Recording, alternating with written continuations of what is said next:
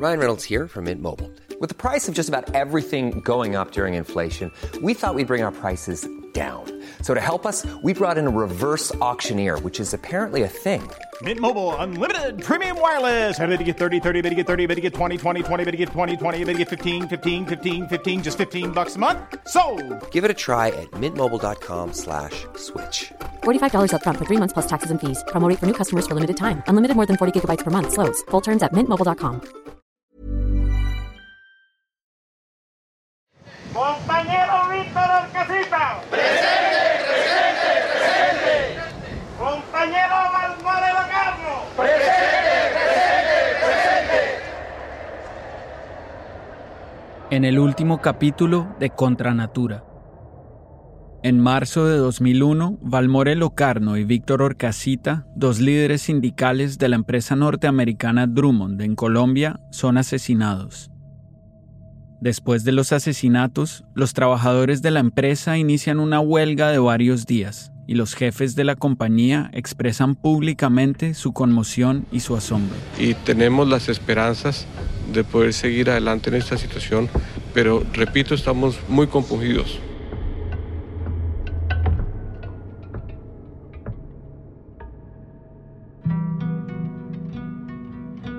Pero nadie se hizo responsable de las muertes de Valmore y de Víctor.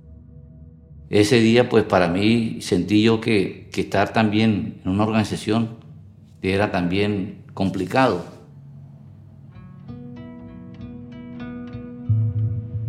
Juan Carlos cuenta que en las semanas posteriores a los asesinatos sufrió estrés postraumático.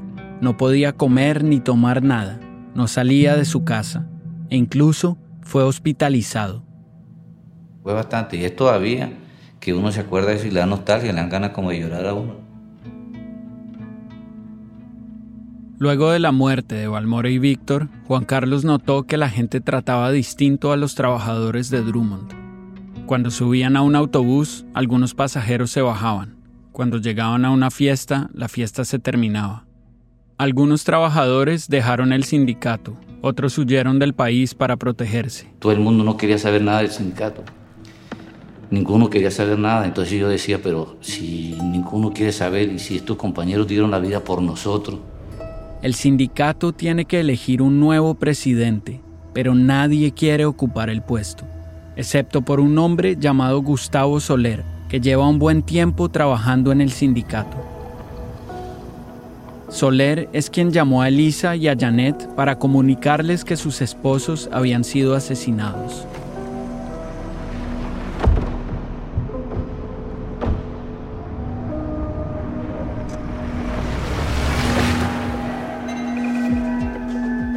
Unos dos meses después de las muertes, Gustavo Soler se convierte en el presidente del sindicato.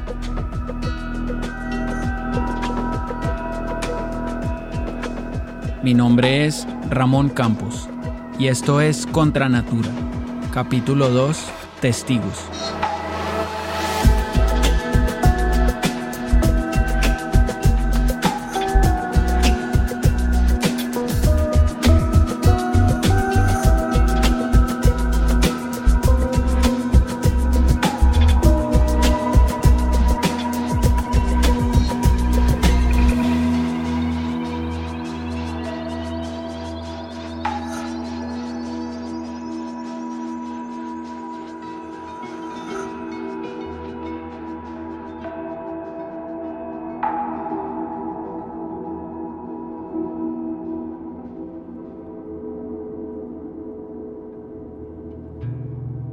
I've been uh, working on this case for almost 20 years.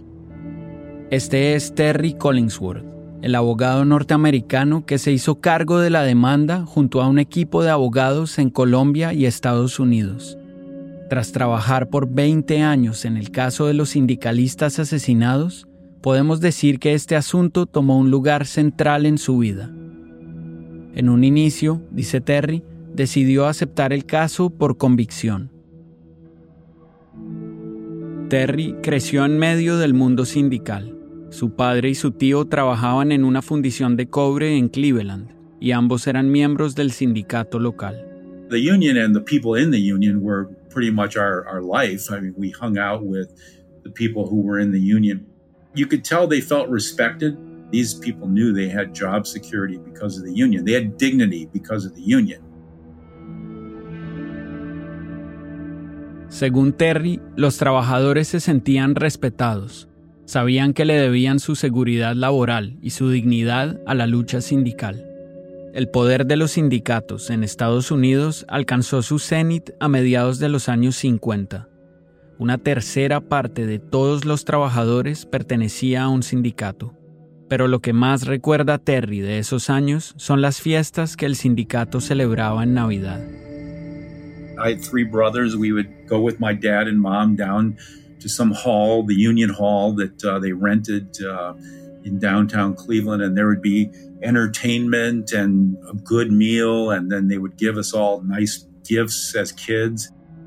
Terry recuerda que iba con sus padres y hermanos a un salón de fiestas que el sindicato alquilaba en el centro de Cleveland, con música y buena comida, y los niños recibían buenos regalos. Cuando Terry cumplió 18 años, entró a trabajar a la fundición de cobre junto a su padre, y claro, se unió al sindicato. Trabajaba a la vez que estudiaba en la universidad. Cuando se graduó, aplicó a la Facultad de Derecho de la Universidad de Duke, con el objetivo de volverse un abogado especializado en temas laborales. El primer día de clases, Terry recuerda, el decano de la facultad da un discurso de bienvenida y menciona de dónde vienen los nuevos alumnos. He was listing like the high credentialed people.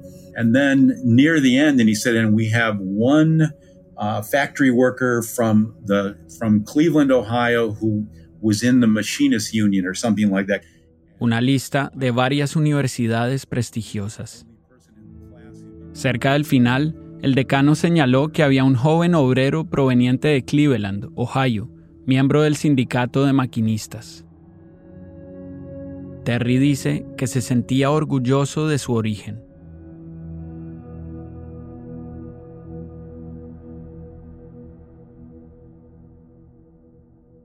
Cuando Terry termina sus estudios de derecho, va a trabajar a una firma especializada en derecho corporativo y también da clases. Luego gana una beca para visitar fábricas norteamericanas en Asia y estudiar sus prácticas laborales.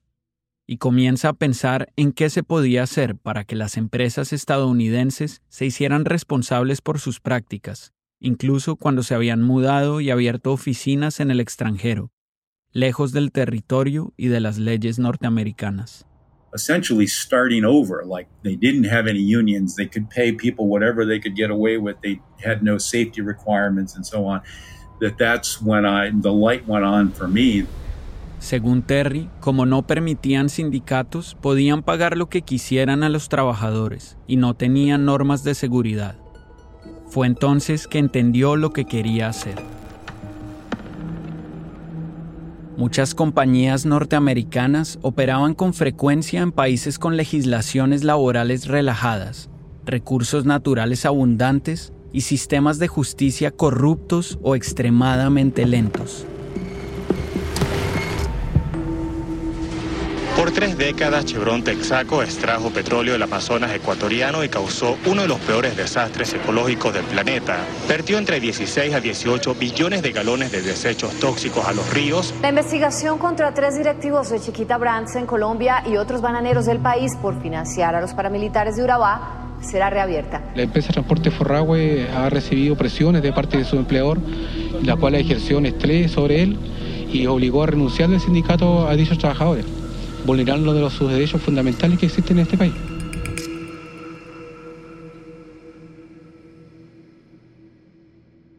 Los abogados como Terry intentaban encontrar una herramienta para perseguir a las empresas estadounidenses que cometieran crímenes y violaciones de derechos humanos fuera de la jurisdicción de los tribunales de su país. En 1979, algunos de ellos desenterraron una vieja ley escrita hace casi 200 años para lidiar con disputas internacionales, entre ellas la piratería. La ley se conoce como Alien Tort Statute. And it was passed by the first Congress in 1789. Esta ley fue aprobada por el primer Congreso de los Estados Unidos en 1789 y su contenido es sencillo. An alien may sue in tort for violations of the laws of nations. Those are all things that every civilized country in the world agrees is illegal and a violation of international law. Es decir, según la interpretación de Terry y sus colegas, si una persona sufre un daño a manos de una empresa norteamericana en el extranjero, ésta se puede llevar a juicio en Estados Unidos. If they suffered an injury, even if it was not in the territory of the United States, if it was offshore.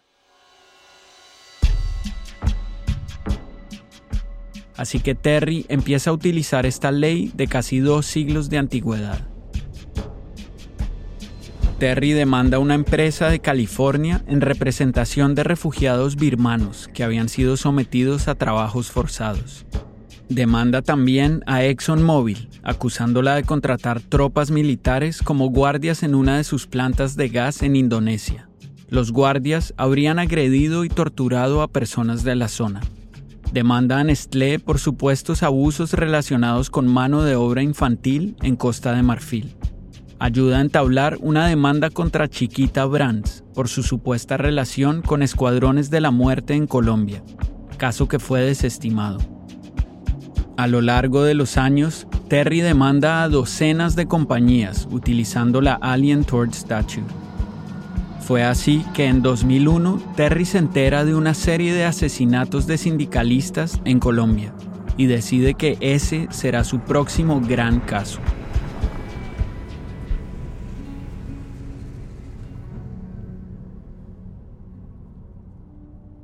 Mientras tanto, en Colombia, en octubre de 2001, seis meses después de asumir la presidencia del sindicato, Gustavo Soler es secuestrado mientras viaja en un autobús cerca de Valledupar.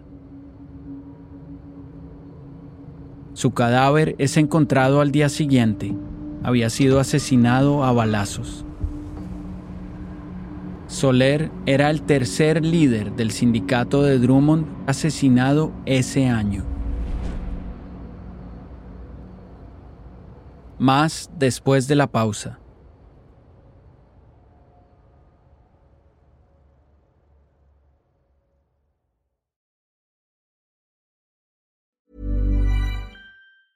Hey, I'm Ryan Reynolds. Recently, I asked Mint Mobile's legal team if big wireless companies are allowed to raise prices due to inflation. They said yes. And then when I asked if raising prices technically violates those onerous two year contracts, they said, What the f are you talking about, you insane Hollywood ass?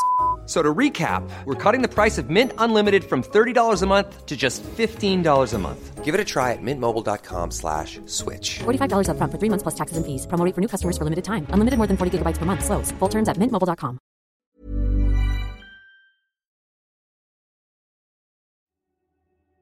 Terry decide llevar el caso del sindicato y las familias de los hombres asesinados.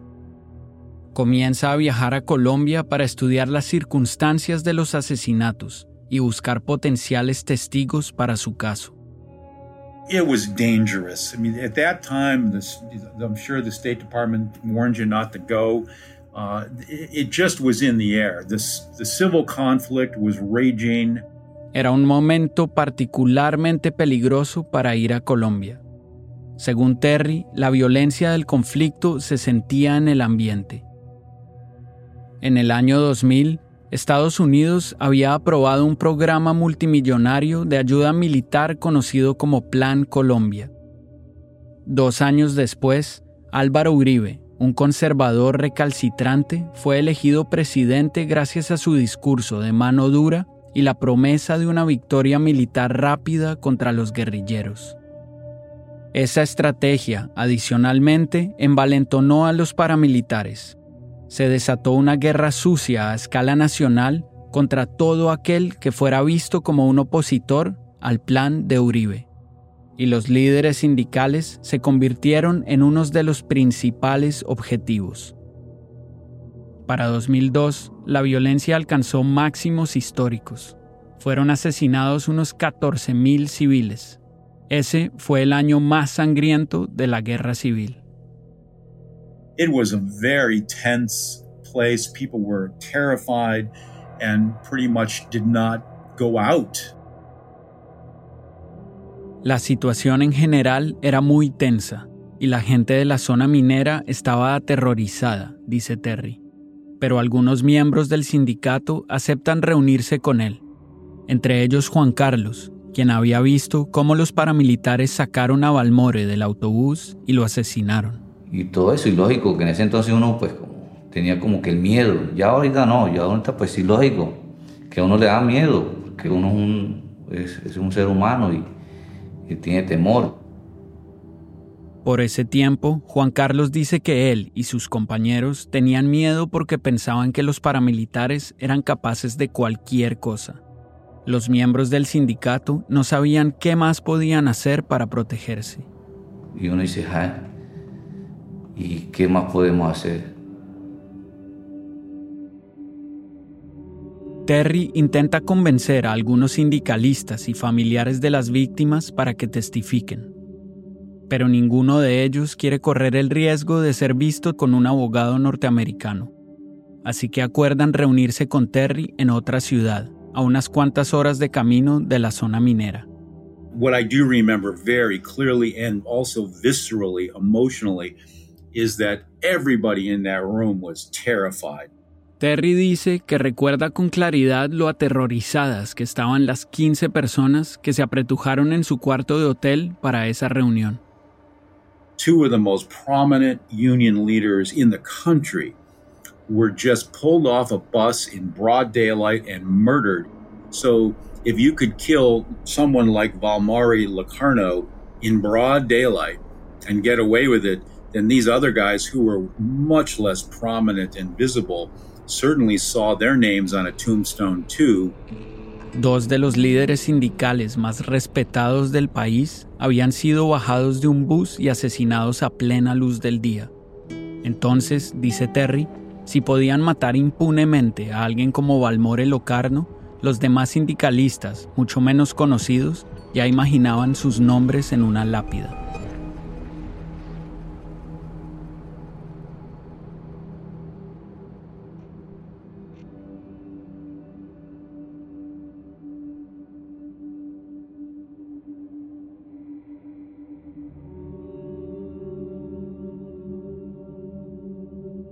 Uh, Ante el temor de los sindicalistas y sus familias, Terry acepta proteger las identidades de quienes así lo quisieran durante el proceso. Varios de ellos seguían viviendo entonces cerca de las minas o tenían familiares allí. I was like, you know, this is going to be dangerous. Here's what I think we can do to minimize the danger. But everyone, you know, involved has to understand that we're taking on some very dangerous and powerful forces here. Era una situación peligrosa y Terry quiso que todos los involucrados lo tuvieran claro. Podían tomar algunas precauciones, pero se estaban enfrentando a fuerzas muy poderosas. Pero se encontró también con un monstruo que, que, es grande, que no, no es cualquier papa, es una papa caliente. Y Terry empieza a armar el caso entrevista a un miembro tras otro del sindicato. En un momento encuentra a un hombre que había trabajado en la estación de servicio del recinto minero. Este trabajador testificará en una corte federal en Alabama que vio a los paramilitares en el lugar, específicamente a los que habían matado a Víctor y Balmore. We had uh, several uh, workers who themselves saw paramilitaries uh, patrolling and, and getting free gas, going into the, uh, the canteen. Los veían patrullar, llenar el tanque de gasolina y entrar en la cafetería de la mina. A Terry también lo contacta un antiguo supervisor de personal de la mina, uno de los empleados norteamericanos de Drummond en Colombia. He saw a news article that we were suing Drummond se había enterado por la prensa de la demanda contra Drummond y quería testificar. Podía hablar sobre la manera en que los supervisores trataban a los miembros del sindicato. Más adelante testificará ante la Corte Federal de Alabama que sus jefes le habían advertido personalmente que no debía confiar en los sindicalistas. Y luego, Terry escucha acerca del jefe de seguridad de Drummond en Colombia. A guy named Jim Adkins. Jim Atkins era un exagente de la CIA. Estuvo en Honduras entre el 86 y 87, justo en el punto clave del escándalo de Irán contra, cuando el gobierno de Reagan vendió en secreto armas a Irán, pese a un embargo que lo prohibía, para ayudarlo en su guerra contra Irak. Y luego dirigió parte de las ganancias a financiar en secreto y de forma ilegal a los contras, los grupos anticomunistas y traficantes de cocaína que intentaban derrocar al gobierno sandinista de Nicaragua. Los Contras eran un grupo armado ilegal y Atkins se encontraba en Honduras, desde donde la CIA organizaba sus operaciones. En los años 80 con la operación Irán Contra, dirigida por Elliot Abrams, quien trabajó con la contra nicaragüense vendiendo armas a Irán para financiar la guerra contra la revolución sandinista, un mal que marcó a millones en este país. Una comisión independiente designada por el Congreso investigó la trama y determinó que Atkins había sido una de las personas que aprobó las entregas secretas de dinero a los contras. Atkins fue obligado a renunciar. Y luego fue contratado por Drummond.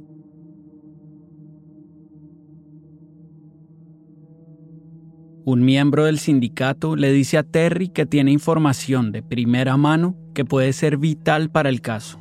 He was a minor officer of the union. Un dirigente de rango medio del sindicato. Este hombre escribe una declaración donde dice que había visto paramilitares dentro de las instalaciones de Drummond, abasteciéndose de agua y gasolina. También indica que había visto un cheque firmado por un empleado de la empresa y dirigido a un líder paramilitar. Iba a ser uno de los testigos estrella de Terry, la persona que iba a atar todos los cabos. Pero de ahí, las cosas empiezan a desmoronarse. El testigo deja de contestar las llamadas de Terry. They just disappeared. Sencillamente desaparece.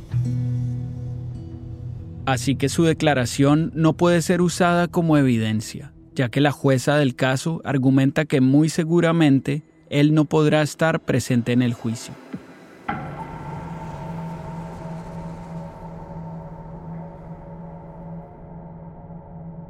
We started the trial knowing that, that we didn't have our star witnesses, if you will. I still held out hope that the right jury would be uh, sympathetic and would find our circumstantial evidence to be enough. Terry dice que inició el juicio sabiendo que no contaba con sus testigos estrella. Aún así, confiaba en que la evidencia tuviera fuerza suficiente para el jurado. Seis años después de los asesinatos, Terry presenta su caso en Estados Unidos, ante la Corte Federal de Alabama, donde queda la sede de Drummond. La demanda apela a la Alien Tort Statute, acusando a la compañía de ayudar e incitar a la comisión de un crimen de guerra. La demanda argumenta que el presidente de Drummond en Colombia, Augusto Jiménez, con el conocimiento de ejecutivos de la empresa en Estados Unidos, pagó a los paramilitares para que asesinaran a los tres dirigentes sindicales, Valmore Locarno, Víctor Orcasita y Gustavo Soler. Drummond respondió que nada de eso era verdad. Drummond no negocia con grupos al margen de la ley. La compañía rechaza enfáticamente todos los cargos contra la empresa y sus funcionarios. Ante las acusaciones de las cuales viene siendo objeto la compañía, Drummond manifiesta públicamente que no ha hecho ni hará pagos, acuerdos o transacciones con grupos al margen de la ley. Esto es precisamente lo que Terry tiene que probar en la corte, aunque la empresa rechaza las acusaciones. Drummond reitera, como lo expresó oportunamente cuando se asesinó a los sindicalistas, que lamenta este suceso Un mes después, el caso finalmente va a juicio. Drummond y Terry se encuentran cara a cara en la corte de Alabama.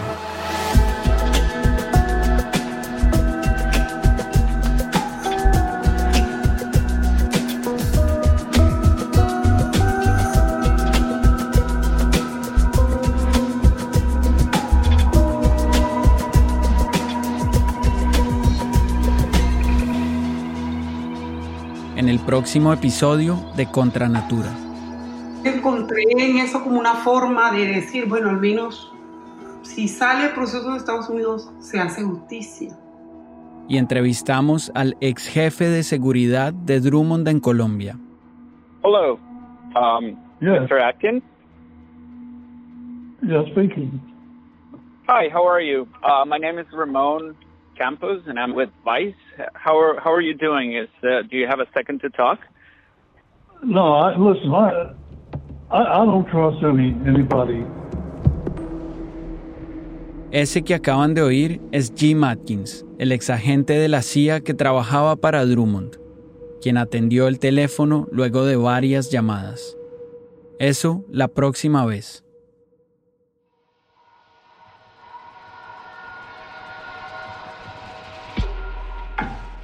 Soy Adriana Tapia, una productora de este podcast. Contranatura es una producción de Vice News. La versión en español está narrada por Ramón Campos.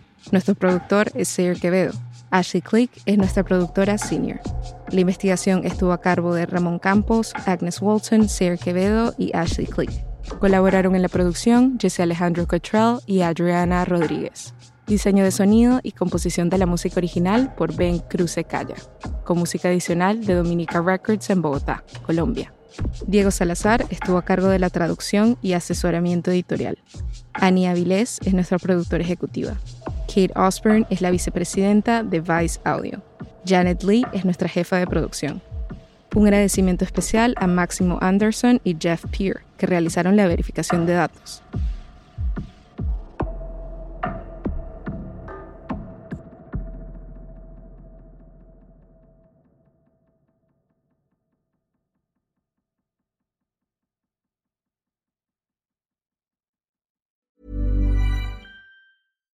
Deserves the best, and there's no better place to shop for Mother's Day than Whole Foods Market. They're your destination for unbeatable savings, from premium gifts to show-stopping flowers and irresistible desserts. Start by saving 33% with Prime on all body care and candles. Then get a 15-stem bunch of tulips for just $9.99 each with Prime. Round out Mom's menu with festive rosé, irresistible berry chantilly cake, and more special treats. Come celebrate Mother's Day at Whole Foods Market.